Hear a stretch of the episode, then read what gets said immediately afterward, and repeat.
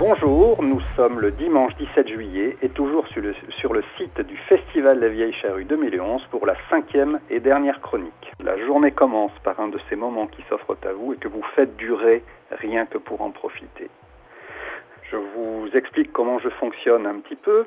Comme tous les matins, depuis jeudi 14, je quittais le site du festival pour rejoindre ma voiture, d'où je rédigeais jour après jour ma chronique quotidienne et je la transférais par téléphone euh, vers le studio.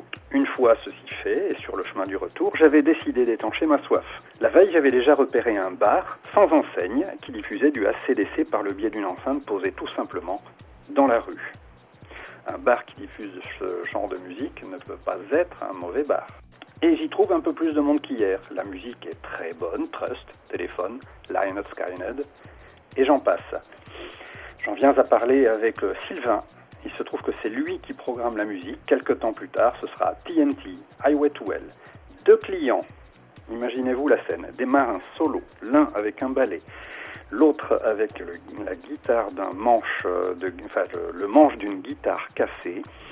un solo à la, à la Angus Young, grosse ambiance. Moins d'une demi-heure après, nous serons à peu près, euh, grosso modo, une cinquantaine à vivre cette ambiance et le festival a déjà ouvert ses portes depuis assez longtemps lorsque je m'éclipserai direction la salle de presse où comme tous les jours je vais consulter le programme des conférences de presse.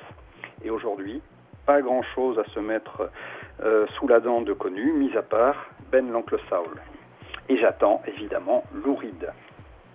Et je me rends compte, une fois le concert terminé, que j'ai beaucoup attendu pour finalement pas grand chose. Comme je l'ai écrit sur le site à l'issue du concert, ma déception a été à la hauteur, ou à la basseur comme vous voudrez, de mes espérances. Cet homme s'est ennuyé, il a tiré la tronche pendant tout le concert, aucune émotion, pas une fois il ne s'est adressé au public, mis à part, après la dernière chanson, le point sur le cœur pour dire merci beaucoup. Nous attendions Walk on the Wild Side, absent. Perfect Day, oublié. Satellite of Love, ça n'était pas sur son orbite. Je me suis forcé à attendre la fin du concert pour savoir si nous aurions droit à une éclaircie louridienne. Eh bien non, Louride a été comme le temps, triste. Ben l'Oncle Soul attaque immédiatement sur Kerouac sans laisser place à un rappel. Et finalement, c'est tant mieux.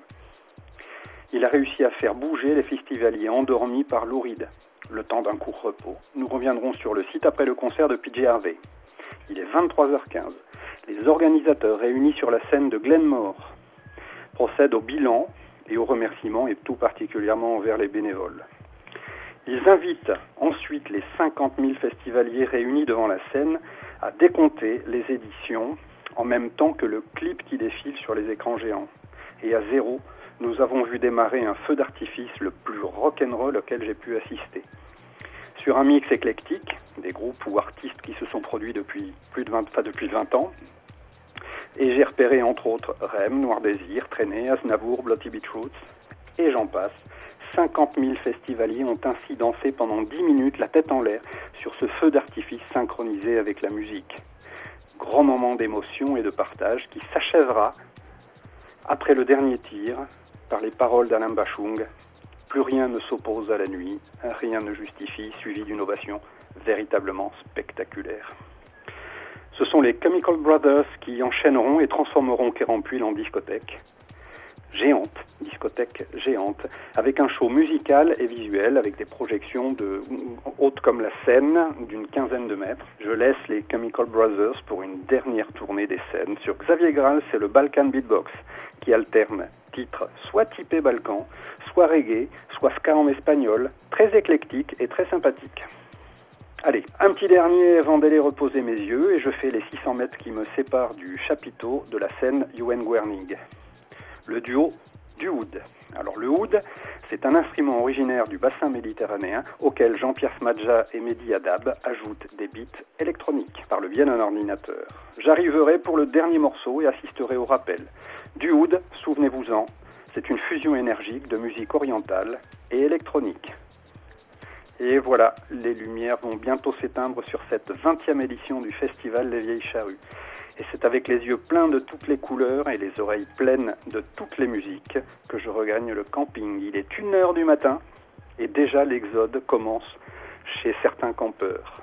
À l'heure du bilan, ce sont 212 000 billets vendus, c'est-à-dire 14 000 de plus qu'en 2010, et 268 000 festivaliers, tout public confondu.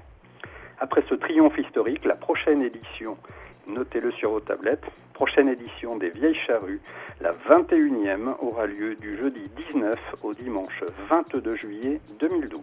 C'était Christian depuis le Festival des Vieilles Charrues pour Radium. À bientôt dans la Zerbirock.